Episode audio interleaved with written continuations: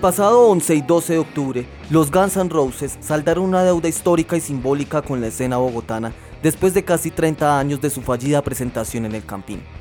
La bitácora del rock and roll presenta Guns N' Roses, crónica de un anhelado regreso.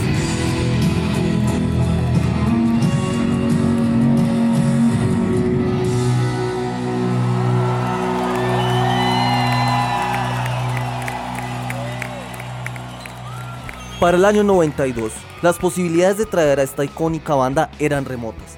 En medio de los grandes esfuerzos, aquel concierto se sacó con las uñas. Comparemos entonces cómo fueron las cosas hace 30 años con lo que fue hoy hace algunas semanas.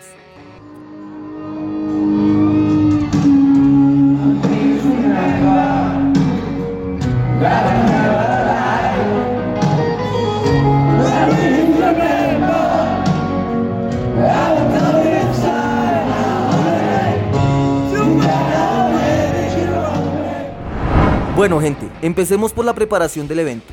La lluvia hace 30 años en la capital no daba tregua y el techo del escenario salió volando. A eso se suma que la banda quedó varada en Venezuela por cuenta de un golpe de estado liderado por quien sería el futuro presidente de la República Bolivariana, Hugo Chávez. Unidades militares acantonadas en Caracas y Maracay trataron de derrocar al gobierno constitucional de Carlos Andrés Pérez a través de un asalto armado Para esta vez, los Gunners venían de Perú y sin contratiempos ni tarimas que salieron a volar, se presentaron en Bogotá muy puntualmente. Esta vez, la agrupación encargada de abrir el concierto fueron los Aterciopelados, quienes a pesar de la polémica desatada, dieron lo mejor en el escenario con sus temas más clásicos, demostrando por qué merecían ser la banda telonera de este histórico concierto. Andrea, como siempre, muy parada exigiendo que lo nacional merece el mismo trato y respeto que lo internacional, que primero va lo de acá antes que lo de afuera. Y pues bueno, hace 30 años los encargados de abrir el concierto fueron nada más y nada menos que la banda vallecaucana Cronos. Sin embargo, nunca se presentaron porque aducieron falta de garantías para el espectáculo. 30 años después, los Atercios la rompieron como banda telonera.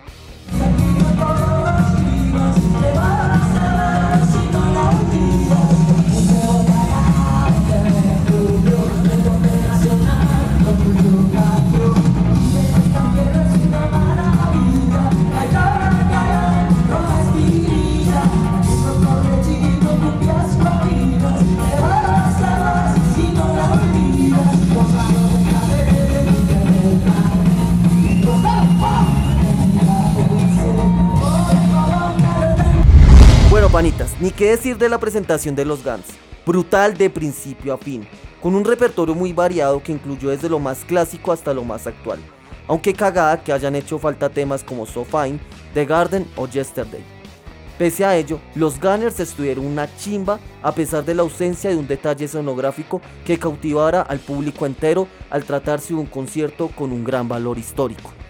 De todas maneras, los Gunners cumplieron y saldaron una deuda histórica y simbólica con el público bogotano.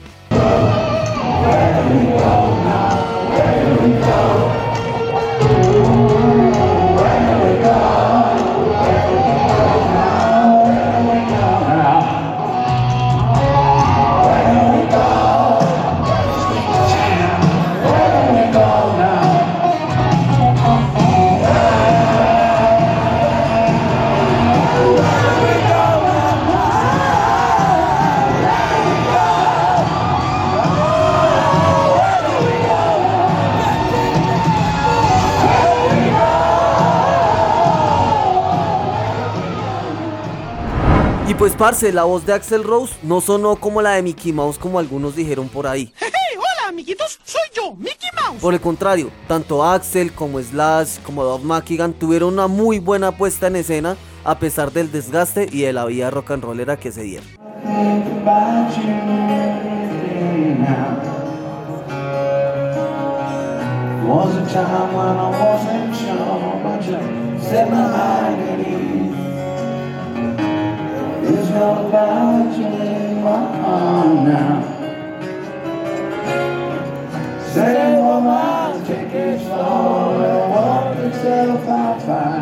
Y marica, no llovió, que chimba, parce. Y pues tampoco hubo escándalos en el hotel como hace 30 años, donde el consumo desmedido de drogas y el desenfreno sexual fueron los protagonistas. No podemos negar que la prepotencia, el machismo y la misoginia han caracterizado a algunos de los integrantes de la agrupación californiana, lo cual es bastante problemático. Tampoco hubo tropel en las afueras del campín, lo cual fue algo agridulce. En parte chimba porque el concierto se realizó completamente, pero cagada porque tenemos una escena adormecida que ha dejado un poco de lado el furor y la rebeldía que siempre la ha caracterizado. Ahí se ve nomás que esto es diabólico. En todo caso fue Dios, la mano de Dios la que nos salvó anoche. Es increíble que por un lado se combate el narcotráfico, el vandalaje y por otro lado se propicie. La turba enloquecida por el alcohol y la droga fue incontrolable. Cerca de 12 policías resultaron heridos. Muy pocos pogos, muy poca gente cabeceando lo loco y cantando los temas a grito herido. Una escena pasiva que paga por grabar un concierto y no por sollárselo con todas las de la ley.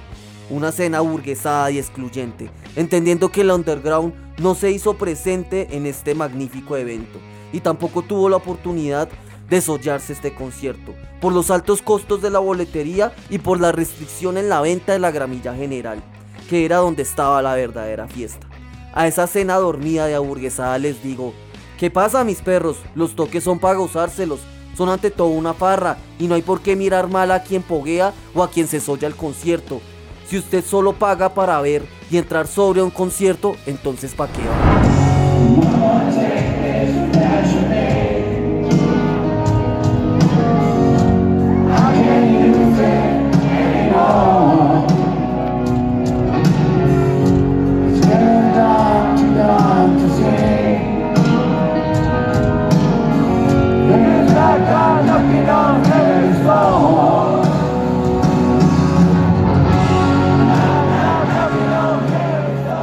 Tampoco hay que negar que la organización del evento estuvo bien, a pesar de lo costoso de las entradas para unas ubicaciones tan lejanas, parce.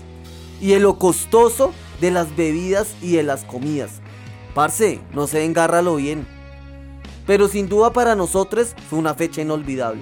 Fue un concierto que quedó en la memoria de muchas y de muchos de nosotros. No queda sino el eterno agradecimiento. Y pues nada, también agradecer a la parcera Dayana Alejandra, quien nos hizo el registro audiovisual y quien venía desde Pasto a gozarse el concierto y con quien tuve la oportunidad de pasarla del carajo. Esto fue otra entrega de la bitácora del rock and roll. La buena gente.